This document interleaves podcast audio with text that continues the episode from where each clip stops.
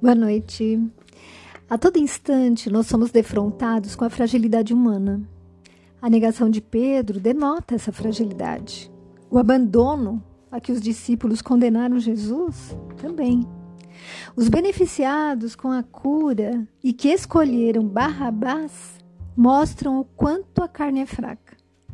Por isso, Jesus disse a Pedro: Pedro, o homem do mundo é mais frágil do que perverso. Nós percebemos também, meus amigos, a fragilidade humana diante da pobreza, da fome no mundo, frente às guerras e doenças pandêmicas, quando adoecemos e nos sentimos fracos, carentes, desprotegidos. Quando a, velhice começa a chegar e vemos a nossa força física e disposição diminuir e sentimos medo do futuro. Quando nos defrontamos com um problema para o qual não vemos saída, e aí minamos todo o nosso equilíbrio emocional e espiritual. Eu pensei nesse tema quando um grande amigo, já idoso com Alzheimer, foi internado com pneumonia. E eu me vi relembrando os momentos que passamos juntos e agradecendo a Deus por ter tido a oportunidade de conviver com ele durante alguns anos, até que se mudou com a família para São Paulo. E ele sempre foi a pessoa mais gentil e educada que eu conheci nessa encarnação. Cercava todos de carinho, de cuidados, e ele nunca esquecia de uma data importante, sempre pronto a auxiliar. Ele contava piadas, eu acho que dirigidas ao gosto alemão, porque nem sempre o Jorge e eu achávamos graça nelas mas ele ria gostosamente e às vezes acabava explicando a piada para nós. Quantas histórias sobre a sua infância, a guerra que o expulsou da terra natal, junto com a sua família, o sofrimento do pai, que ficou em um campo de concentração. No entanto, ele sempre dizia que o amigo dele lá de cima nunca o deixara sozinho e era bom demais. Que lindo, né? Eu sinto falta desse amigo querido, que infelizmente hoje tem dificuldades para se lembrar até da pessoa que ele mais ama nessa vida, que é sua esposa. Contudo, como conta aquela linda história que todos já ouviram sobre o Alzheimer, ele não sabe quem somos, mas nós sabemos muito bem quem Ele é. Por isso, amizades verdadeiras não acabam nunca e se renovam a cada encarnação. Eu sei como é difícil ir perdendo aos poucos aqueles que amamos e me lembro de alguns trechos da reflexão de Charles Chaplin sobre a vida, onde ele nos diz: Tentei substituir pessoas insubstituíveis e esquecer pessoas inesquecíveis. Já fiz amigos eternos. A vida é muito para ser insignificante. Falar sem aspas, amar sem interrogação, sonhar com reticências, viver sem ponto final. E assim, meus amigos, é assim que eu acredito que é viver sem ponto final, sem rompimentos, sabendo-nos eternos e nunca distantes daqueles com quem estabelecemos laços afetivos fortes. A vida aqui na Terra passa rápido e muitas vezes nem conseguimos acompanhar. No outro dia, eu estava na praia brincando com meu sobrinho de três anos. E hoje eu me vejo brincando no tanque de areia com seu filho o meu sobrinho neto de quatro anos. Portanto, meus amigos, saibamos aproveitar cada momento com os que amamos, para que possamos ter boas e gostosas lembranças. E num dia qualquer, de um tempo qualquer, num lugar qualquer, lá estaremos nós, pequeninos, fazendo castelos na areia e empurrando o nosso caminhãozinho. Como é fantástica a vida para quem tem olhos de ver, como dizia Jesus. Tudo fica mais fácil de ser vivido, encarado e superado.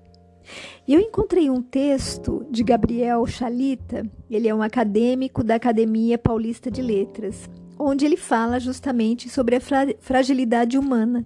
E eu trago para vocês na íntegra esse texto dele. E começa assim: Guardar os nossos sentimentos com medo de que nos machuquem é desconsiderar a razão da existência dos sentimentos. A conversa que ouvi foi mais ou menos assim: somos feitos de cristal, precisamos tomar cuidado. E a outra pessoa responde: é. Se não souber pegar, quebra. E a outra pessoa: é. Se usar de muita força, aí eu preciso ir, diz a outra pessoa. E alguma coisa mais depois que um do, do, dos dois deixou o elevador. O que ficou prosseguiu me explicando. A gente tem que tomar cuidado até com quem diz que é amigo. Eu já me quebrei muitas vezes. E eu quis saber. E cristal quebrado, tem jeito? E ele riu e respondeu: Sei lá. Tem tantas coisas que eu não sei. Aí o elevador chegou ao térreo e saímos. E a imagem do cristal inteiro ou quebrado ficou em mim. A metáfora do cristal pode funcionar. Temos que tomar cuidado com os outros e exigir dos outros o mesmo cuidado. Mas é difícil. Um cristal quebrado nunca volta a ser o que foi um dia. Mas e um ser humano? Como viver sem as quebraduras na alma? Como nos defender a ponto de ninguém nos trincar? Um cristal guardado e trancado em algum lugar talvez não corra riscos, mas um cristal foi feito para ser usado, para servir, para embelezar, para se encontrar com olhares, com mãos, com bocas. Guardar os nossos sentimentos com medo de que nos machuquem é desconsiderar a razão da existência dos sentimentos.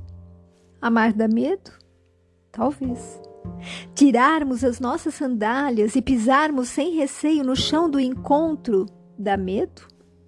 Pode ser que sim. Mas então? Não, não somos cristais. O cristal trincado, quebrado, nunca volta a ser o que foi antes. Perde certamente o seu valor. No nosso caso, talvez, desculpe, talvez não voltemos a ser o que fomos antes, até porque mudamos o tempo todo. Mas, diferentemente do cristal, essas experiências não tiram o nosso valor. Valemos mais por conhecermos mais as trincaduras da alma, por nos aproximarmos mais dos calvários humanos. O nosso sofrimento nos fará compreender melhor os sofrimentos dos outros. Que linda palavra e que lindo significado tem a compaixão. Queria ter conhecido mais as razões que fizeram aquele senhor em um elevador trazer a imagem dos cristais. Gosto de ouvir as histórias de vida que embelezam a vida Gosto da canção que diz que cada um de nós compõe a sua história. Cada ser em si carrega o dom de ser capaz de ser feliz. Com rachaduras ou sem, com trincaduras ou sem, sem? Não, não temos esse dom. Nossa capacidade é, apesar da fragilidade humana, ser feliz. Bom, esse texto foi publicado no dia 29 de julho no jornal O Dia do Rio de Janeiro. Eu encerro a nossa reflexão de hoje agradecendo a Deus e a todos os espíritos superiores que nos intuem, auxiliam e sustentam em nossos momentos dolorosos, sempre trazendo luz, fé e esperança, principalmente quando há escuridão, sabendo que sem a ajuda deles nada podemos. Que possamos refletir também sobre essa outra frase de Charles Chaplin. A vida é maravilhosa se não se tem medo dela. E meu amigo nunca teve. Por isso, ele sempre foi feliz e agradecido.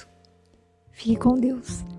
Beijos de quem também se preocupa com você.